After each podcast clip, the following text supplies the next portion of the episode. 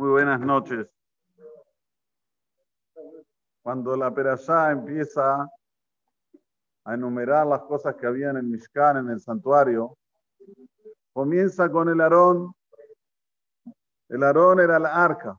No, está. El arca en el cual tenía dentro los Lojot Berit, los Shibre Lojot Berit Rishonim, lo que quedó, los restos, ¿Qué? Dani las tablas de la ley. Y por último, Ah, y por último, tenía un Sefer Torah.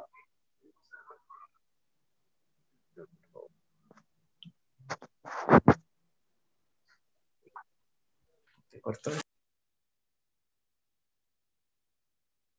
Muy bien.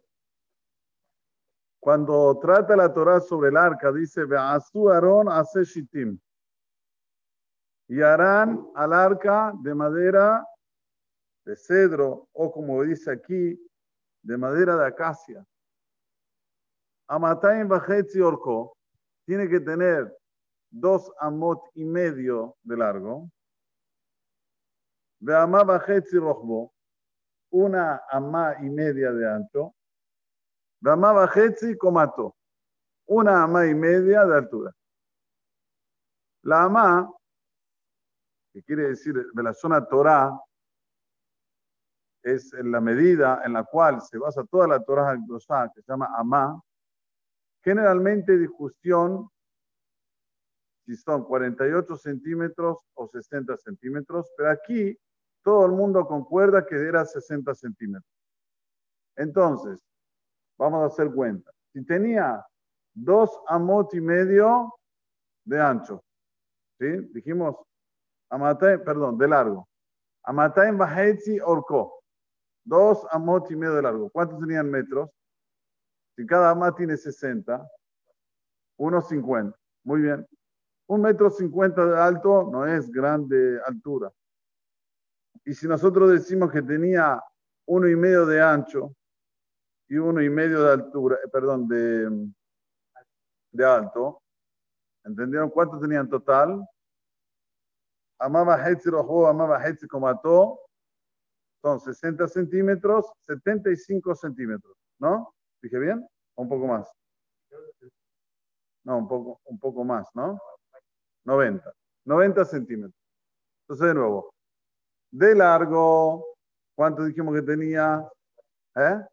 1,50. De alto, ¿cuánto dijimos que tenía? 90. Y de ancho, 90. Muy bien. Preguntan los hajamim, ¿por qué primero dice Be'asu y Arán? Tendría que decir Be'asita. Yo me está hablando con, con Moshe. Be'asita y Arás. ¿Por qué dice en plural? Para decirte que todo Yehudí tiene participación en la Torah. Tanto ricos como pobres, no hay aquí diferencia. Si tuviese dicho Be'asita y Arás, hubiese pensado que es para gente específica. Cuando dice Be'asu y Arán, están todos en la misma bolsa, como se dice. Todos tienen que estudiar la Torah. Independientemente de cómo está, de qué posición, si es joven, si no es joven, no hay aquí diferencia. ¿Por qué tiene los amot cortados?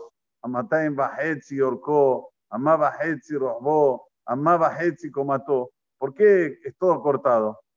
Para decirte, vamos a ver que en los demás Kelim del, del Mishkan, en los demás utensilios no eran cortados los números. Para decirte que la persona que estudia Torah jamás puede decir Haye, ya Baruch Hashem estudié mucho, ya sé mucho. Esto no existe. La persona tiene que estudiar Torah hasta el fin de su vida. Como siempre yo digo, por más que una persona tenga 119 años y 364 días, ¿cómo se llama para la Torah Kdoshá? Talmid Hajam. El alumno de la sabiduría, porque siempre está aprendiendo. La Torah es algo, como ya dijimos varias veces, infinita. Su sabiduría es infinita y debemos estudiarla al final de, hasta el final de nuestros días. Por eso está con los amot por el medio, para decirte que nunca tengas esa sensación que llegaste a la integridad con relación al estudio de la Torah, al cumplimiento de las mitzvot. Siempre tenés que anhelar a más. Muy bien. después nos cuenta la Torah de que, cómo, cómo debes hacer al arca. Entonces dijimos que era de madera de acacia y le vas a, lo vas a cubrir con oro puro. Mi tu mehut. Del lado de afuera y del lado de adentro. Aquí está la pregunta. Si era oro del lado de afuera y era oro del lado de adentro, ¿para qué necesitamos la madera de cero en el medio? ¿Eh? Era oro del lado de adentro, oro del lado de afuera. Hacerlo sea macizo de oro. ¿Para qué necesitas colocar a en el medio?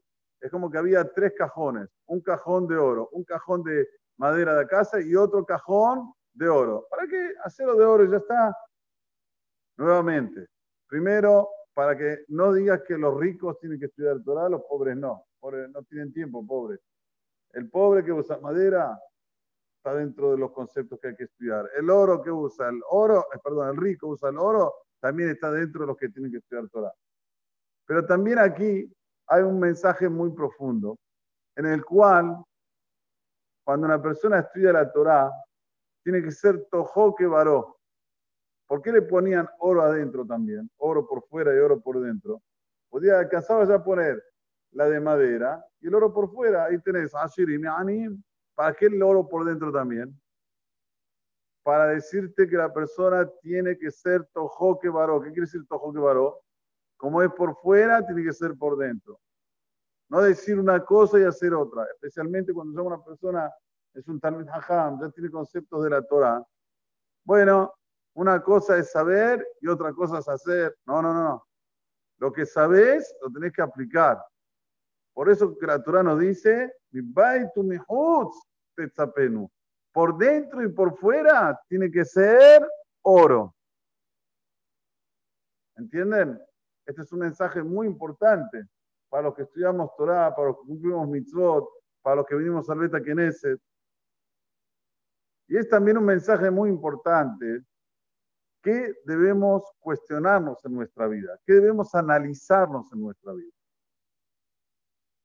Cuando vinimos al mundo, nadie nos preguntó si queremos venir o no, nadie nos preguntó, nos mandaron. ¿A vos te preguntaron, Luis? A mí no me preguntaron. De repente, el 5 de octubre del 68 nací, Baruch Hashem, Hasde Hashem, nací. Muy bien. Ahora, la pregunta es, que nos tenemos que hacer mientras estamos en este mundo, ¿para qué vivimos? Pero si uno no sabe para qué vive y le tiene miedo a la muerte, es incoherente. O sea, no sabe por qué vivís y tiene el miedo de morir. Entonces, la persona, ¿qué tiene que pensar todo el tiempo? Si ya estoy aquí, porque nadie me preguntó si vengo o no vengo, es cuál es el objetivo, para qué estoy aquí.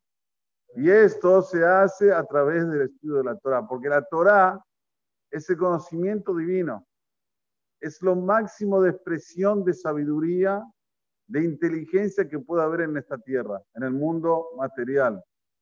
Y como nosotros sabemos que la inteligencia es pura espiritualidad, cuando uno empieza a estudiar la Torah, empieza a entender que ya que está en este mundo, ¿cuál es el objetivo de la vida?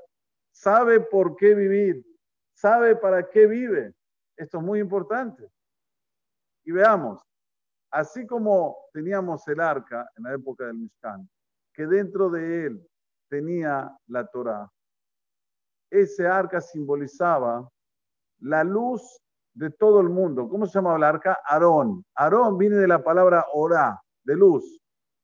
Aarón quiere decir no solamente armario, caja, sino también arca, sino también or, viene de la son luz. La luz del mundo está en nuestra sagrada Torah. La luz espiritual, la luz en la cual te va a marcar la vida, la luz en la que te va a dar sensación de felicidad. Esto es muy importante saber. La felicidad no está totalmente relacionada con la alegría. Sí, cuando uno está alegre, está feliz. Pero uno puede estar feliz y no estar alegre. ¿Cómo entonces? Cuando tiene una paz interior, cuando él puede conjugar el mundo espiritual con el mundo material. Va a tener dificultades, la va a sobrellevar, no va, no va a haber problema. Pero mientras él no se sienta bien acá adentro, tiene que preguntarse para qué vivo. ¿Cómo es que puedo hacer para estar bien por dentro? Y esto es lo principal del Aarón. El Aarón vino para marcarnos esto. A su Aarón hace Shittim. En primer lugar, tiene que saber que el Aarón de qué era de madera de cedro. Pero por dentro y por fuera, para que estés todo el tiempo cuestionándote cuál es el motivo, cuál es el objetivo que Hashem nos mandó a este mundo. No es por nada. Si no nos preguntó, es porque tenemos una misión muy importante a cumplir. Porque si no nos preguntaría, ¿querés venir o no querés venir? No nos preguntaron, vinimos directo. De la Otra cosa que vemos aquí, que en el Aarón tenía, le, fundían cuatro aros de oro, de oro en las dos partes del arca. En una parte, dos en las puntas, en la otra parte, dos en las otras puntas. De lo largo, dos de un lado, dos del otro y le ponían varas dentro de esos, de esos aros, perdón, y esas varas eran prohibido sacarlas. Lo de Mimen. Las varas tenían que quedar ahí. ¿Cuánto tenía de largo las varas? 10 amot. ¿Por qué 10 amot? Que en total da 6 metros. Para que nunca se vengan a caer, que se vengan a salir. Porque si yo tengo de largo, ¿cuánto tengo de largo? Dijimos 1,90. ¿No dijimos? ¿Eh? Dos y medio damos. ¿Cuánto da? ¿Eh? 1.50 daba. 1.50. Entonces, si yo pongo algo de 6 metros y saco uno y medio que está en el medio, digamos así, ¿cuánto me va a sobrar de cada lado? ¿Eh? rápido, Luis. ¿Eh? Más o menos 1.40. Entonces, esto va a ser, sí, sí 2.80. 2.40, ¿no? 2.40 más 2.40, 4.80, más 1.50, no, son 6 metros. 6 metros menos 1.50 tenemos 4 y medio. Muy bien. 2.25, muy bien. 2.25 de cada lado. Entonces, nunca se va a salir, siempre van a estar firmes. ¿Cuál es el tema? ¿Por qué no puedo sacar la vara? La pongo, la, la vuelvo a poner. ¿Cuál es el problema? La saco, la vuelvo a poner. Escucha bien. Porque las cosas del códice hay que cuidarlas que no se estropeen. La persona saca, pone, saca, pone, ¿qué pasa? Se puede romper. Entonces, para que no pase esto, lo hacer menos. Se quedaban las varas siempre dentro de los aros. Ya está. No hay aquí que sacar y poner nuevamente. Sí, del mismo material. Veamos qué dice la, la Torah.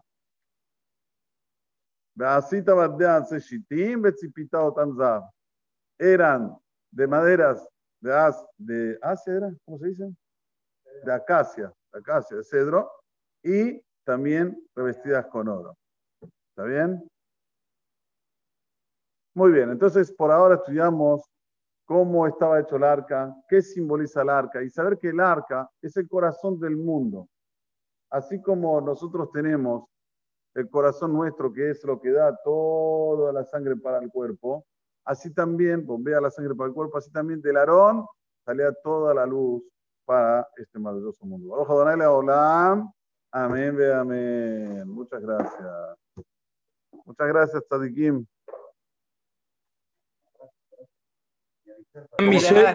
Ahora, ahora. hoy le mandé a mi nieto y a mi yerno. Divino, divino.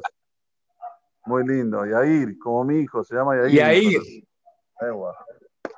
Hazak Baruch, divino. Hazak más. Gracias. Amén, amén. Usted también, con los chicos suyos. Amén, amén.